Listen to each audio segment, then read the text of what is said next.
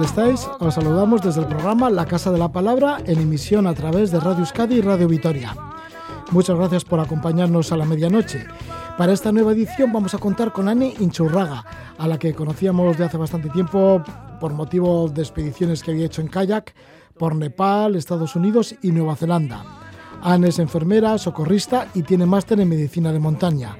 Regresa del Mediterráneo Central, donde ha intervenido como voluntaria en la quinta misión que realiza el barco de rescate marítimo Aitamari.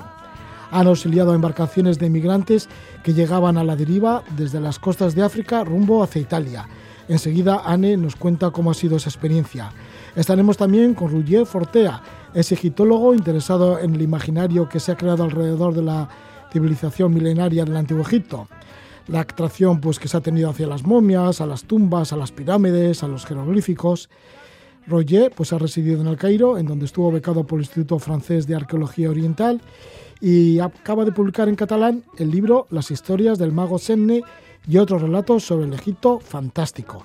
Así que Roger Fortea nos habla de ese Egipto, el fantástico, y esa atracción que tenemos hacia el antiguo Egipto y a su civilización. Estaremos también con Beatriz Lizana. Ella viajó al Japón, durmió en hoteles cápsula, se mezcló entre sus ciudadanos y se empapó de su cultura. A su regreso se hizo un montón de preguntas, se documentó muchísimo Mm, y en total, que ha publicado un libro con el título de Eso no estaba en mi libro de Japón. Así que si vamos a hablar del antiguo Egipto, también hablaremos del actual Japón. Pero para empezar estamos con Ana Inchurraga, que nos acerca en el Laita Mari al Mediterráneo central.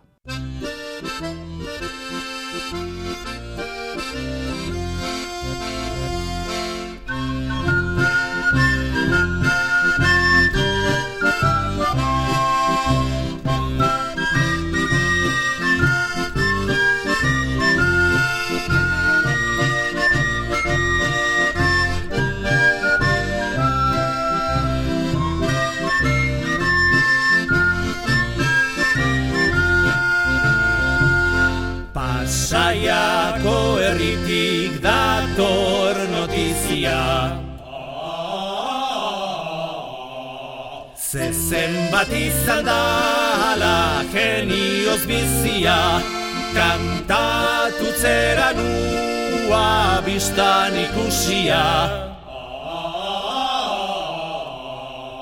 Alegratzeko triste dagoen guzia.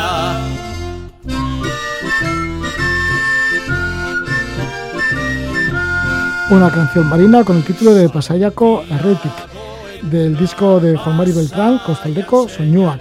Y es que vamos a hablar de, de, barcos, pero bueno, además de barcos solidarios. Vamos a hablar de la quinta misión del barco de rescate marítimo Aitamari, en el Mediterráneo Central, un barco que zarpó además de ahí de Pasaya. Y para hablarnos de ello estamos con Anne Ichaurraga, ella es natural de Orozco, Vizcaya.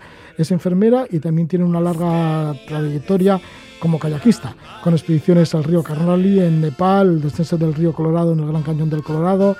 También ha estado dos años de monitora de kayak en Nueva Zelanda. Luego estuvo otro par de años en Menasque, de enfermera. Y en mayo de 2019 estuvo en bicicleta por la DAC. Yo le conocí a Anne en el aspecto este de aventurero, porque siempre tiene un montón de ideas con el tema del kayak y la bicicleta. Pero resulta pues que ahora llega acaba de desembarcarse de esta quinta misión del barco de rescate marítimo Aitamari. Nos va a comentar un poquito cómo ha sido la experiencia allí en el Mediterráneo Central, ya que en noviembre de 2020 se le presentó la oportunidad a Anne Inchorraga de apuntarse de voluntaria para esta quinta misión y haya estado. Le damos la bienvenida. Gabón, buenas noches. Gabón Roges, qué ricasco. Bueno, que tenías ganas de, verte desde hace mucho tiempo, porque desde, desde, el, desde el descenso del río Colorado, allí en el Gran Cañón del Colorado, creo que no nos habíamos visto. No, no, no, no habíamos tenido la oportunidad. Y en ese tiempo has vivido hasta Nueva Zelanda, fíjate, te a las antípodas. Sí, sí, sí, sí, a las antípodas y vuelta otra vez a casa. sí, vuelta a casa. ¿Y cómo te has apuntado a la Itamari? ¿Cómo te animaste a ir de voluntaria? Pues bueno, en noviembre coincidí con un amigo que estuvo a punto de ir, eh, era bombero y, pedían socorristas en, en, este caso. Y bueno, me puse en contacto con la persona que gestionaba, que gestiona el voluntariado de la Itamari y me dieron el ok y bueno, pues desde noviembre que partía la quinta misión, al final hemos partido a finales de enero pero, pero desde noviembre con la, con la idea en la cabeza. Sí, porque zarpó para esta quinta misión desde Pasaya, pero bueno, luego estuvo también en el Muelle Leches Museum de Bilbao y tú te debiste enrolar en Almería. Sí, el barco partió de Pasaya en noviembre y como había mala mar, pues se tuvieron que, refugiar aquí en Bilbo. Y cuando amainó un poquito el temporal, volvieron a salir y, desgraciadamente pues el capitán tuvo un pequeño accidente que hizo que la misión se paralizara y en ese intervalo pues se contrató a otra tripulación para bajar el, el barco al Mediterráneo lo más cercano posible para, para que luego nos pudiésemos enrolar en el barco ya en el Mediterráneo. Sí, ahí en el puerto de Adra, en Almería. ¿Cómo es el barco, el Aitamari? Que ya es legendario. Es legendario, eh, que el nombre se lo da José María Zubía, un, un antiguo arranchale vasco que en los 60 hizo, auxilió a, a muchos arranchales vascos. Y el barco es un atunero reconstruido, reconstruido en 2017 que se usa ahora como buque de rescate marítimo.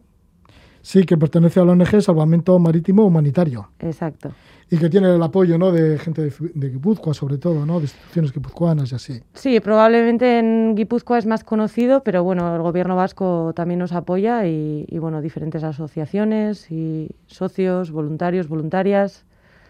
¿Y cómo es, cómo es el Aitamari por dentro y vuestro servicio allí?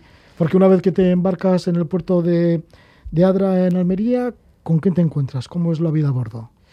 Bueno, pues cuando nos embarcamos ahí en Adra, eh, como siempre, pues empezamos con los, con los problemas administrativos, eh, con inspecciones rigurosas y bueno, al final tuvimos 12 días, casi, sí, 12 días de convivencia dentro del barco, en el que estuvimos viviendo dentro del barco. El barco es chiquitín, tiene 32 metros de, eslora, pero bueno, eso no quita para que tenga de todo.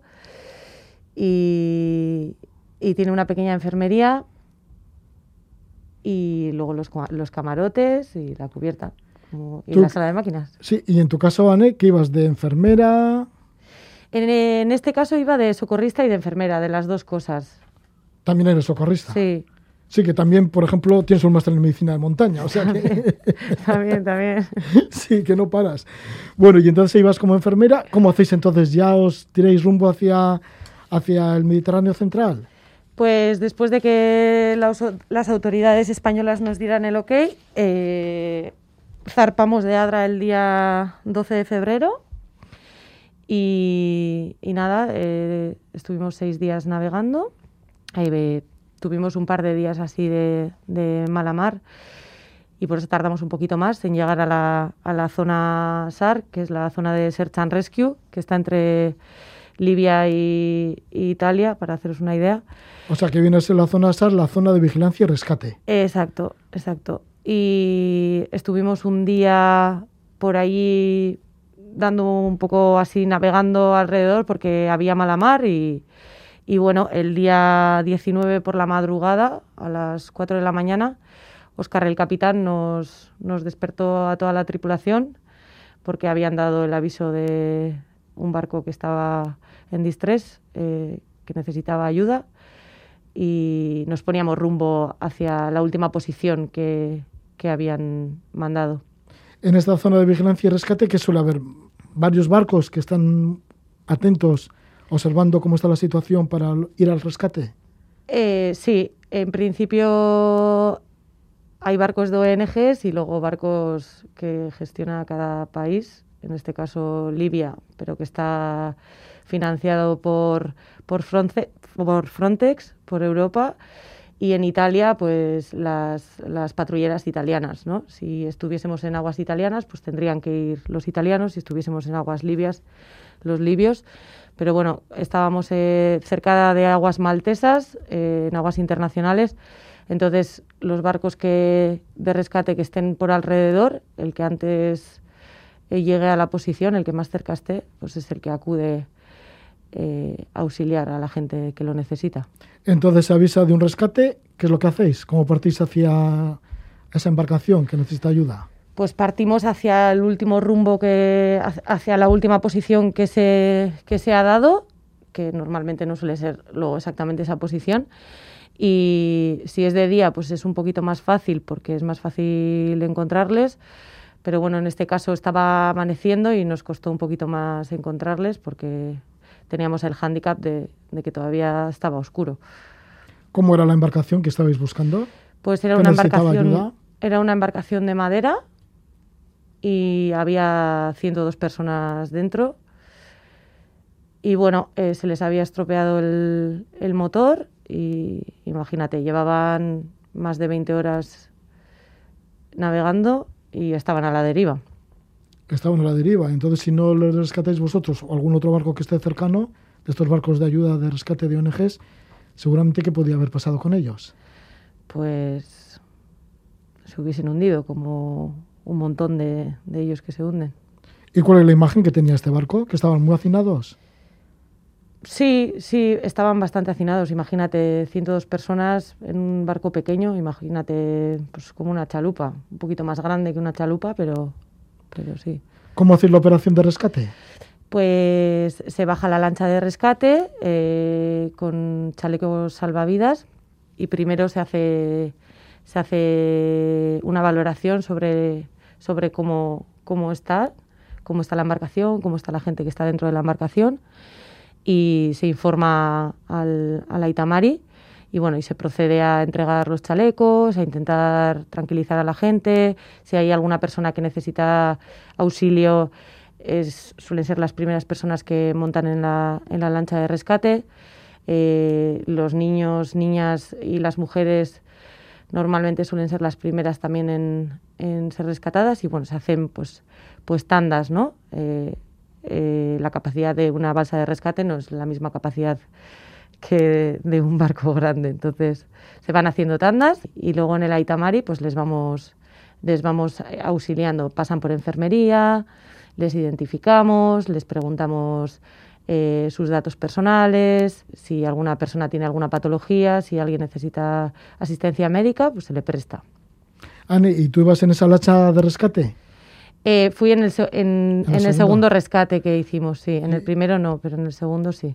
¿Y cuál es la expresión de, de estas gentes? ¿Qué es lo que os decían también? Bueno, pues imagínate, tantas horas en una barca ahí a la intemperie, en medio del Mediterráneo. Pues... Sí, porque son como náufragos entonces. Sí, sí, sí, exacto, que vienen con lo opuesto, que no... ¿Y, y cuál es la expresión del, náufrago? ¿Qué, ¿Qué, os dicen o qué...? Pues había muchos que venían hechos polvo, las mujeres deshidratadas, con signos de, de tortura. Uno de los chicos que rescatamos venía en, en el fondo de la, de la barca y, y tenía graves quemaduras de, del combustible que hace reacción con, con, el agua salada y estaba hipotérmico aparte. Bueno, pues un montón de gente que había vomitado, que se había encontrado mal, que había pasado muchísimo frío.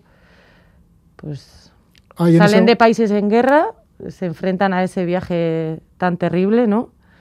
Y bueno, eh, ellos tuvieron suerte de, de, que estábamos ahí, pero hay muchísimos que no tienen esa suerte.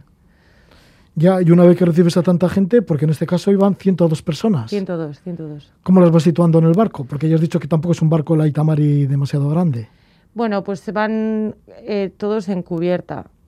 En, les ponemos un toldo muy grande para, para darles cobijo y, y, bueno, se les identifica. En este caso, con el tema del COVID, pues eh, éramos el único barco de, de, rescate que llevaba test antígenos a bordo y se le, se le realizó a los 102 eh, eh, migrantes y, y, bueno, pues la convivencia, ¿no? Pues mmm, que se duchen, que coman, que descansen, intentar darles la máxima dignidad posible y en los días que les tenemos a bordo, ¿no? Porque luego hay que navegar con ellos hacia un puerto seguro.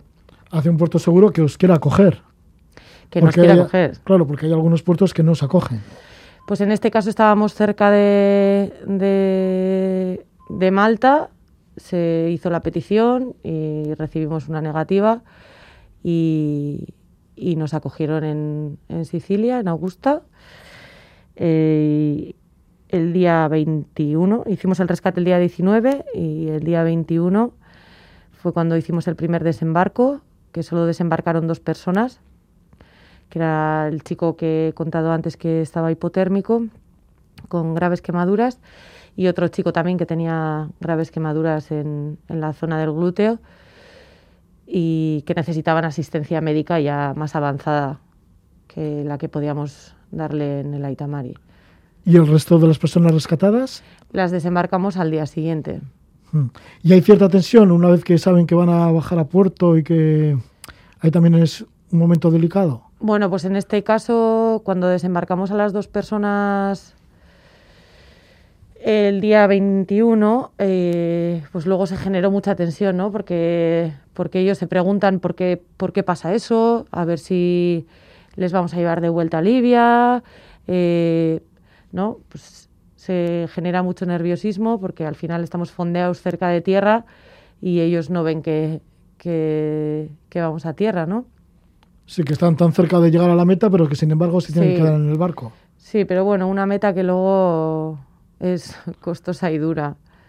Salen de un país en guerra, pero tampoco van a un país que, Que les acoge con los brazos abiertos. Ya, ¿cómo es este caso? Entonces, ¿qué pasó con, con las personas que rescatasteis? Pues en este caso, eh, los otros 100 eh, rescatados fueron desembarcados eh, por tandas. Primero eh, los menores no acompañados. Que eran y- 38, creo, ¿no? En este 38, caso. sí. Primero se les realizó un test de antígeno y PCR a los que eran positivos dentro del barco.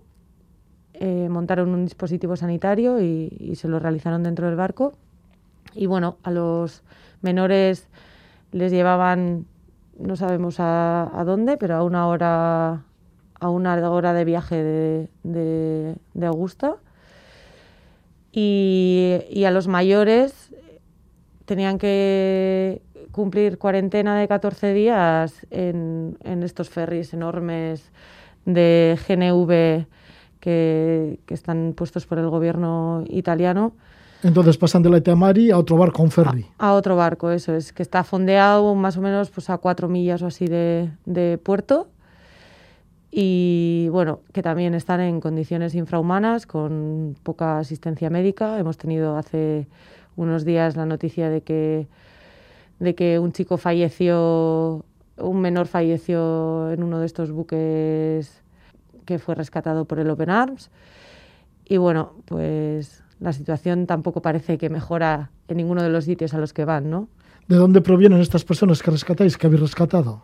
Pues principalmente en este rescate eh, estuvieron, mayoritariamente eran somalíes, algún marroquí, alguno de Pakistán, Egipto. ¿Y algunas de estas nacionalidades se les, se les devuelve a su país? ¿Se les deporta de nuevo? Algunos sí, Mm. algunos sí. Bueno, ¿y, y qué os contaban? ¿Teníais oportunidad también de hablar con ellos? Sí, bueno, yo siendo enfermera, pues eh, tienes como más contacto, ¿no? Porque al final pasan por la consulta y, y te cuentan pues sus historias, ¿no? Pues la- lo que han tenido que vivir para llegar hasta Libia, de sus países, y ¿Qué han tenido que vivir?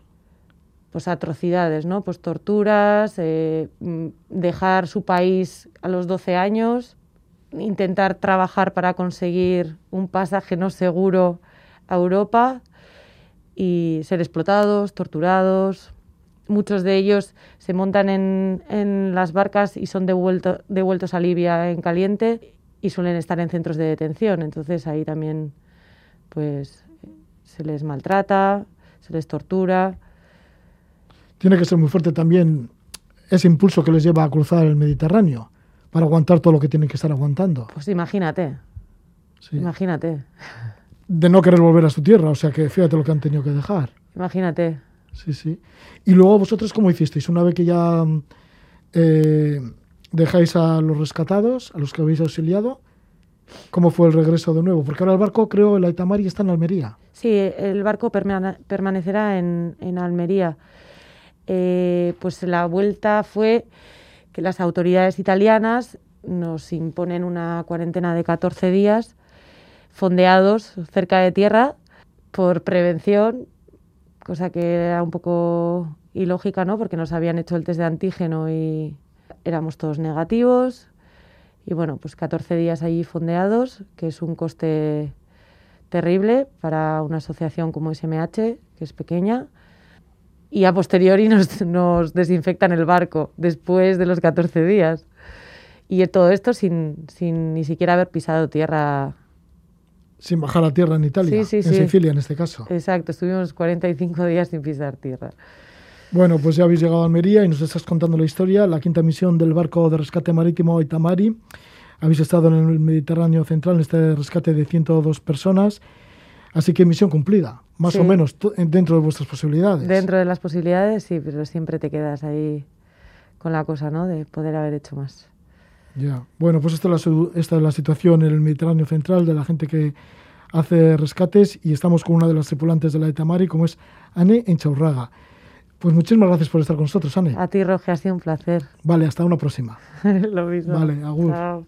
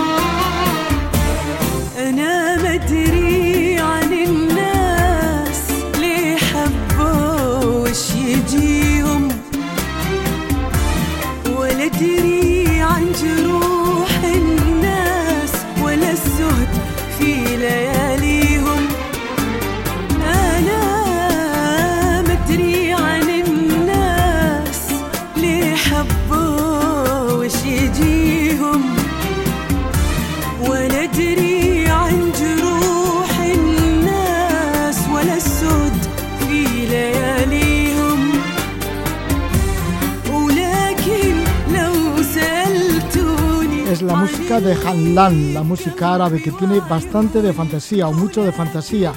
Y es que también vamos a hablar del Antiguo Egipto y la fantasía alrededor del Antiguo Egipto, ya que el Antiguo Egipto ha agitado la imaginación de diferentes culturas y civilizaciones a través de los siglos. Ha permanecido como algo enigmático, como se desprende de sus grandes monumentos, de su escritura jeroglífica. Y de todo esto escribe Roger Fortea Roger Fontea, que es licenciado en filosofía y egiptólogo, tiene un libro en catalán con el título de Las historias del mago Senne y otros relatos sobre el Egipto fantástico. Vamos a hablar del Egipto fantástico con Roger Fontea. Bienvenido, muy buenas noches, Roger. Hola, buenas noches, ¿qué tal? Bien, pues sí, que desde siglos anteriores, ¿no? Desde hace ya muy antiguo, igual desde la época de los griegos, siempre se ha tenido la cultura, la civilización egipcia como algo fantástico, como un imaginario así que también guarda mucho misterio, mucho, mucho enigma. ¿Por qué es esto? Ah, mm, pues mira, mm, las razones, no sé, pero tú sí que tienes razón que, mm, eh, digamos, toda la historia de Occidente está eh, pues está eh, cruzada por esta imagen del Egipto antiguo, ¿no? Eh, y la primera visión que tenemos documentada sobre este Egipto es la de los griegos, los griegos que son, mm, los consideramos como padres de la cultura occidental, y ellos van allí y ven una cultura antigua, una cultura que ya arrastra milenios de historia, comparado con ellos, claro, eh, Grecia siempre fue una cultura joven, ¿no? Eh, y entonces eh, ellos miran esa cultura egipcia con ojos de admiración y ven todo eso, todo eso tan antiguo y remoto, arcano, esas tradiciones que se conservan desde, desde milenios, como algo misterioso, inexplicable, eh, diferente a ellos, ¿no? y en tanto que diferente, pues eh, misterioso. Eh, yo, yo, diría que allí es donde empieza este mito sobre el Egipto fantástico, que ya te digo, va cruzando todo, toda la historia de Occidente hasta nuestros días. Sí, luego lo mismo pasó, se sucedió en Roma o en la Edad Media o en el Renacimiento mm. o en el siglo XIX. Bueno, ya en el siglo XIX entra la egiptología, ¿no? Nace la egiptología. Exacto. En el siglo XIX, es decir, mm, a, finales del siglo XVIII, mm, hay un hecho crucial que es la invasión por parte de Napoleón de Egipto. Allí, eh, bueno, concurren varias cosas. Por una parte, intereses políticos, está claro. Napoleón quería de alguna manera hacer la competencia a, la flota británica, el dominio del Mediterráneo Oriental, pero también hay una, mm, una fascinación por Oriente ¿eh? que ya hacía años que, recorría Europa.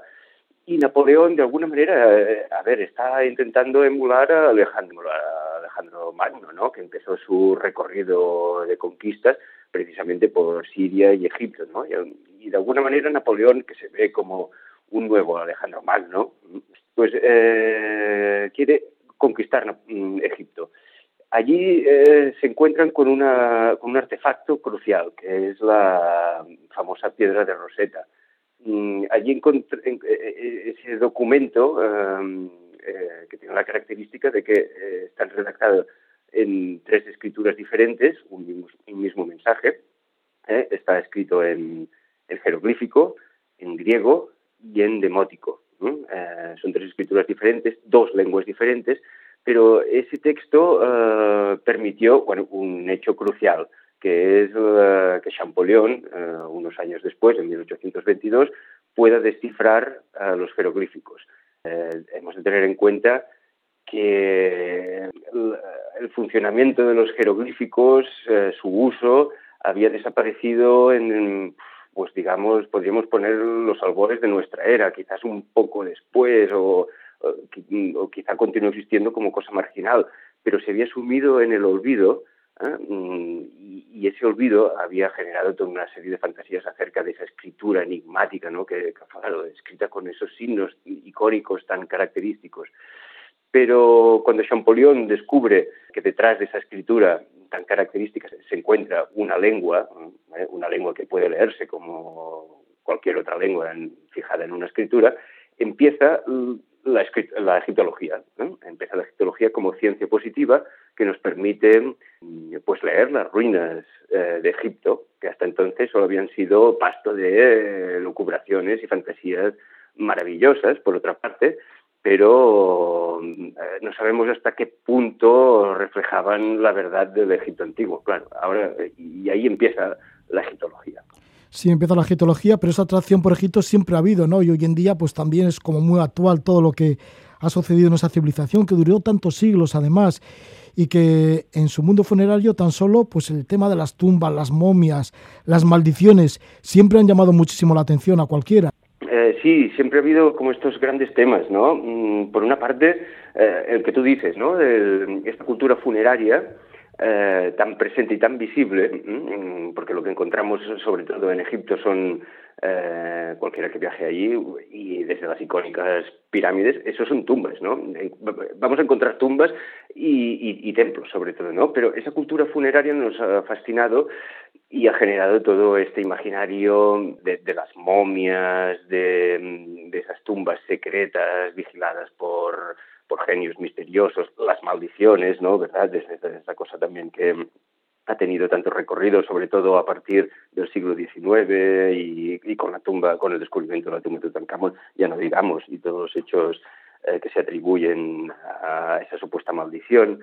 Mm, pero también hay más cosas, ¿no? Que, mm, eh, que este Egipto mágico ha generado en Occidente. Por ejemplo, eh, esta cosa del conocimiento arcano y secreto, ¿eh? que es una, una, cosa también muy potente. Eh, digamos que ya en la antigüedad eh, se consideraba Egipto como mm, la, tierra de los magos y de la magia por excelencia, ¿no?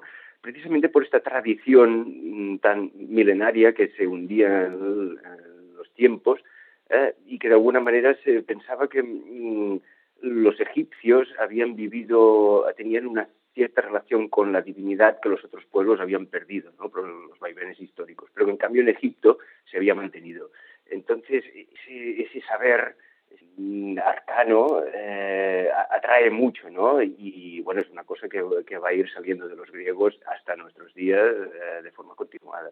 Sí, entre esos magos se encuentra el mago Senne, del cual hablas en tu libro, este libro de las historias del mago Senne y otros relatos sobre el Egipto fantástico. El mago Senne, que era un sacerdote, que accedió al conocimiento prohibido.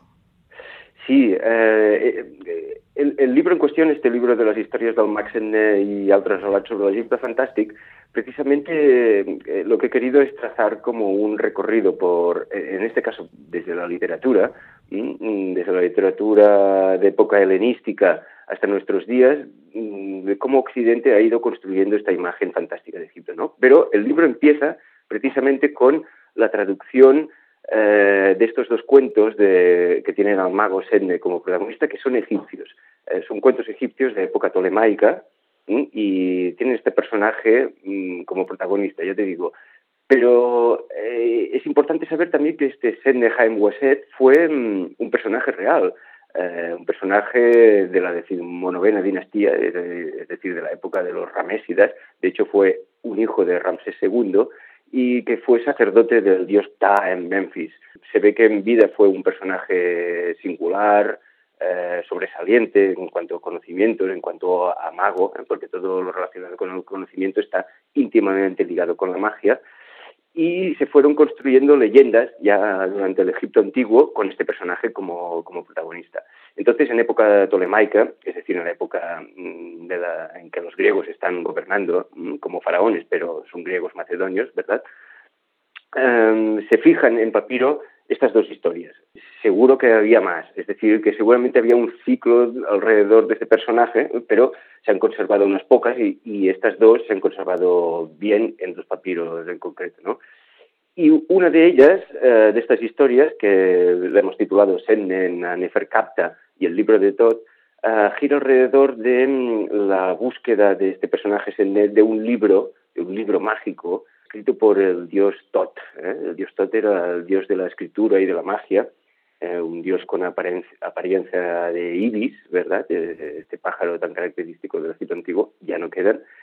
Eh, pues la historia va de la búsqueda de este libro, que de alguna manera contendría unos hechizos mágicos que están más allá de, la esfera humana, pero aún así este Sedne, Jaime Boset, intenta conseguirlos, los consigue, pero con ello eh, atrae la maldición de los dioses. Hay un castigo por la transgresión, ¿no?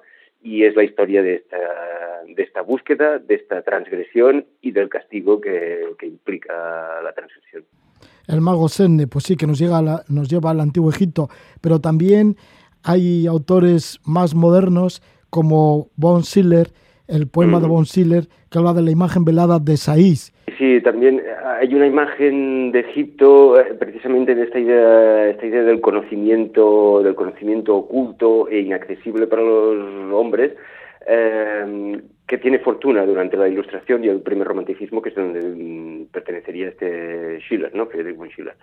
Eh, y la imagen velada de Sais eh, narra así como una especie de canto, como un personaje, un jovencito con ganas de conocer, eh, va al templo de Sais. Sais era una ciudad del delta, donde había un templo dedicado a la diosa Isis, y este personaje ve allí para, para educarse, para conocer, tiene unas ansias de conocimiento ¿no?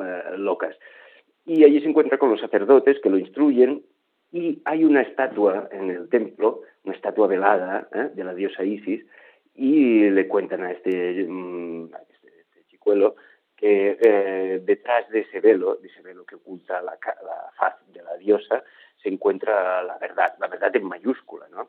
Pero que igualmente hay, un, hay una leyenda eh, a los pies de la estatua que dice que ese velo no puede ser levantado por ningún mortal. Movido por sus ansias de conocer, un día a escondidas va hacia allí, desvela la estatua y ve algo, ve algo que no se nos dice, ¿no? porque es inefable, es innombrable, precisamente esta verdad divina no puede, no, puede ser dicha, está más allá de lo, de lo que el hombre puede comprender. eh, no se nos dice qué, qué, ve, pero en cambio se nos dice que el personaje se volvió loco, perdió la razón y murió en la tristeza, ¿no? una tristeza terrible. Pues es el poema de Von Schiller, que también está inspirado en esa imagen de esa estatua velada eh, que está en Sais, ¿no? En la ciudad del Bajo Egipto. Sí. Y que en realidad lo que estaba buscando pues era el conocimiento último, ¿no? La verdad, ¿no? La, Exacto, la verdad, con mayúscula, tú imagínate. Sí, lo sublime, ¿no? Más allá del límite. Lo sublime, lo sublime, exacto, exacto. Sí, sí, sí, sí. bueno, es un tema muy también del romanticismo, ¿verdad? Toda esta cosa de tener esta experiencia de lo sublime, de eso que te lleva más allá de lo decible, ¿no? Una belleza que no tiene nada que ver con que las cosas, en, las cosas encajen, no esa belleza clásica, sino una cosa que te subyugue y te lleve más allá de ti. ¿no? Sí, sí, y esto mezclado pues con el antiguo Egipto, con la fantasía, con, con lo que está prohibido, con todos los enigmas que hay sobre Egipto y sobre esta antigua cultura, pues se van mezclando ahí y, este imaginario pues está interesado mucho como egiptólogo. Estás haciendo una tesis además sobre ello, que por cierto estuviste durante un año viviendo en el Cairo y allí estabas en el Instituto Francés de Arqueología, estabas becado por el Instituto Francés de Arqueología Oriental, que tiene un palacete, ¿no? Hay en el centro del Cairo. Exacto, sí, tiene un templo, hay un templo, bueno, casi, sí, podría ser un templo casi. No, es un palacete de estos decimonónicos, ¿no? Claro, lo que se imagina uno cuando piensa en la egiptología, esta cosa así eh, entre naftalina, pues, pues era un poco eso, es, es un palacete de, eso, del siglo XIX, allí cerca de la plaza Zadrajir, y, y, tiene una biblioteca de estas de madera que cuando vas andando hace crack, crack, crack todo y es fascinante, ¿no? Es, eh, ahí lo tienes todo. Eh, los franceses, claro, los franceses se sienten mucho como, como los que inventaron la egiptología, bueno, en parte razón tienen, ¿no? Y entonces se vive y la cuidan mucho y, y tienen, claro, la egiptología allí es muy potente, como aquí. Sí, bueno, pues algún día ya te preguntaremos por esas experiencias que has tenido en el Cairo y hay en este palacete del Instituto Francés de Arqueología Oriental.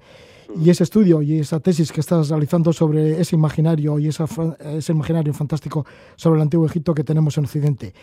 Aquí queda este libro, está en catalán de momento. Sé que estás haciendo la traducción al castellano, algún día igual aparece en castellano. Sí, ahora está, eh, a ver si tenemos suerte y sale a principios del 2022, a ver. Bueno, a ver si suerte. De todas formas, muchísimas gracias por estar con nosotros, Roger Fontea. Y el libro, traducido al castellano, sería así el título como Las historias del mago Senne y otros relatos sobre el Egipto fantástico. En catalán lo edita Malas Herbes, Malas Hierbas en catalán. Vale, pues muchísimas gracias por estar con nosotros, Roger Fontea. Bueno, a vosotros, desde luego.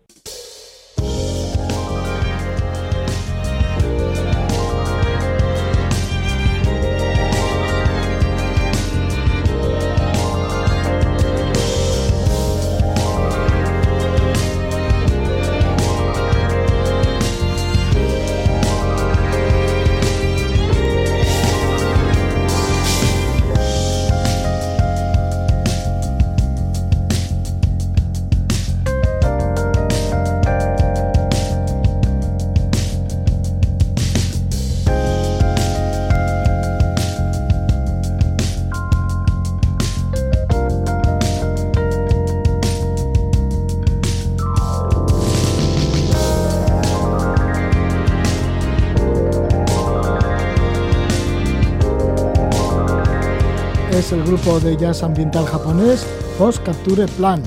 Dicen que Japón es un país que no se parece a ningún otro, ni tan siquiera a países vecinos como China o Corea. Beatriz Lizana López fue durante un mes a Tokio y lugares cercanos como Kamakura y Yokohama. Durante su estancia de 30 días se relacionó con varias personas que le ayudaron a saciar su curiosidad sobre la forma de ser de los japoneses. Se documentó todo lo que pudo y a su vuelta investigó tratando de dar forma con lo que le habían contado, con lo que había vivido. De esta inmersión en la cultura japonesa nace Eso no está en mi libro de Japón. En este libro facilita la comprensión de determinadas situaciones y un acercamiento a la cultura nipona Habla de la forma de hablar y escribir de los japoneses, sus costumbres gastronómicas, de la familia y la mujer, la amistad, ser extranjero en Japón, la infancia y juventud, qué es para ellos el trabajo, la puntualidad y otros muchos temas que sacian parte de nuestra curiosidad sobre este gran país como es Japón. Estamos con Beatriz Lizana López, ella es de Alcalá la Real en Jaén, vive en Barcelona, es licenciada en Ciencias del Trabajo y Turismo, máster en Periodismo de Viajes. Le damos la bienvenida. Buenas noches, Beatriz. Buenas noches, ¿qué tal? Muchas gracias por invitarme a vuestro programa. Sí, en este libro pues has querido recopilar muchas dudas y prejuicios que tenemos sobre la forma de ser de los japoneses. ¿Cuáles son estas dudas que te asaltaban en tu camino cuando estuviste esos 30 días en Tokio? Las principales de ellas. Porque seguramente que todo te iba impactando, ¿no? Que todo te iba sorprendiendo. Claro, por supuesto, desde luego, desde que pisé el país, aquello me pareció básicamente una película, el, el escenario de, de, una película del futuro parecía, ¿no? Más bien, entonces, eh, bueno, iba, era un viaje en el que iba en solitario y da tiempo a reflexionar, muchas, bueno, muchas dudas que van surgiendo por conforme vas viviendo en la ciudad, porque mi intención fue vivirla más que visitarla digamos a nivel turista sino intentar integrarme de alguna modo, de alguna manera no de alguna forma ahí en la ciudad. Y bueno las dudas son pues al principio son muchos prejuicios si es verdad que trabajan tanto si si es verdad que su comida es tan rica y tan buena como aquí ya había podido comprobar en España eh, bueno también tenía intención de conocer a personas y a ver si podía sacar alguna no sé si amistad, por lo menos relación de alguna forma en la que conocer un poquito más de cerca a esta gente. Y de todo esto os vas hablando y además cada uno de los capítulos planteas una duda, comentas una anécdota y luego vas desarrollando el tema. Te llamó la atención las borracheras, borracheras de infarto, así titulas uno de los capítulos. ¿Qué sucede en los bares? ¿Qué viste tú en los bares en, en Tokio? En los bares y sobre todo en la calle. Hay una anécdota que cerca, bueno, saliendo de un templo, me encontré con, eh, era un grupo, tres o cuatro eh, hombres que parecía que salían del trabajo porque iban vestidos con traje de chaqueta y corbata. Y cuando pasé por al lado me di cuenta que iban muy, muy borrachos, que se tambaleaban incluso de, de, de, lo mucho que habían bebido alcohol, ¿no? Y bueno, y ya me fui dando cuenta que era habitual encontrar a gente tirada literalmente en el suelo, incluso en los trenes, en las estaciones de tren, en, bueno, incluso en la misma calle pues borracha, básicamente, de, o bien durmiendo y descansando en la mona, o bien porque se sintieran mal. Y la, la verdad que me impactó, eh, porque ya, ya te digo que era gente trabajadora, ¿no? Con traje y chaqueta, que yo en mi cabeza un borracho pues suele vestir vaquero, por, por haber una similitud. Y nada, y bueno, estuve investigando un poquito el por qué bebían tanto, que ya al final esto es una, una cosa cultural, ¿no? Y, y el hecho de irse después de trabajar al bar con el jefe hasta hace poco tiempo, esto ya está cambiando, ¿no? Pero hasta hace poco tiempo era más importante incluso que tener tu propia cita con tu familia. Y a eso se le suma que también a nivel genético tienen una enzima que hace que metabolicen el alcohol mm, más rápido, digamos, se emborrachan con más facilidad que, que en los occidentales. Sí, ya que eres licenciada en ciencias del trabajo, pues sí que te has interesado también bastante en el tema del trabajo en Japón. Bueno, y cómo no, ¿no? Porque sí que nos llama la atención tanto lo que trabajan los, los japoneses. Y es que el trabajo es considerado como una virtud en Japón.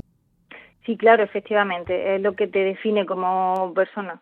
Es lo que, lo que te decía, el trabajo lo es todo, básicamente, eh, para una persona japonesa. Entonces, las relaciones que se pueden, eh, bueno, pues las que se van dando ¿no? en, el, en el mismo entorno laboral son muy, muy, muy importantes para ellos, muy importantes. Entonces, eh, bueno, pues le dedican muchísimas horas, en, trabajan, si bien es cierto que a nivel legal las horas estipuladas son ocho, echan siempre más horas extras por pues por costumbre, ¿no? Por empresa, porque es la tradición y, casi que ni se lo cuestionan.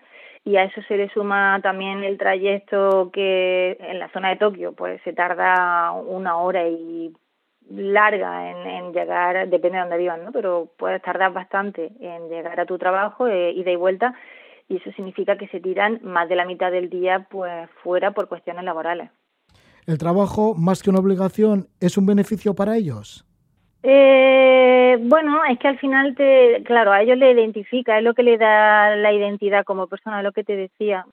Es un beneficio en tanto en cuanto que, bueno, pues es lo que le da de comer, ¿no? El, el salario, pero también se crea una familia respecto a esa gente que te cuento, ¿no? Los, compañeros son algo más que compañeros y el jefe es casi tu padre, por así decirlo. De hecho, eh, creo que o sea, incluso a, nivel de vocabulario, ahora mismo no te sé decir exactamente la palabra, no lo recuerdo bien, lo explico mejor en el libro, pero sí, sí, eh, ser jefe y subordinado, eh, relación padre-hijo casi. Entonces, ¿tienen tiempo para la familia? ¿El resto del tiempo para qué les queda? Y luego las vacaciones que son muy cortas. A ver, el tiempo de la familia, sobre todo en el caso de los hombres, porque todavía una sociedad, eh, diría que más machista que en España, las mujeres se suelen quedar en casa trabajando, no, o sea, es bastante habitual eh, que el trabajo sea en el hogar y que el hombre esté todo el día fuera. Entonces, esto, por ejemplo, en los mangas y en el anime eh, lo refleja bastante bien, ¿no? El padre todo el día fuera de casa y el niño con la madre. Y claro, el tema de las vacaciones es que, pues, lo mismo, es, a nivel legal existen, pero se las toman, mm, no, se las toman realmente. Eh, está mal irse de vacaciones y tomarse varios días seguidos, pues como está mal, pues prefieren, está mal visto porque piensan que si sucede algo eh, durante en el periodo en el que no están, va a ser culpa de ellos porque no estaban, en fin, es un proceso que, vuelvo a repetirlo, es más complejo que todo esto, ¿no?, que te estoy diciendo ahora pero prefieren estar siempre presentes aunque no sean productivos. ¿Cómo es el tema de la amistad? Dejamos el trabajo y vamos con la amistad. Porque hablas, entre otros, de los amigos de alquiler. Sí, una cosa que me sorprendió mucho, sí, sí.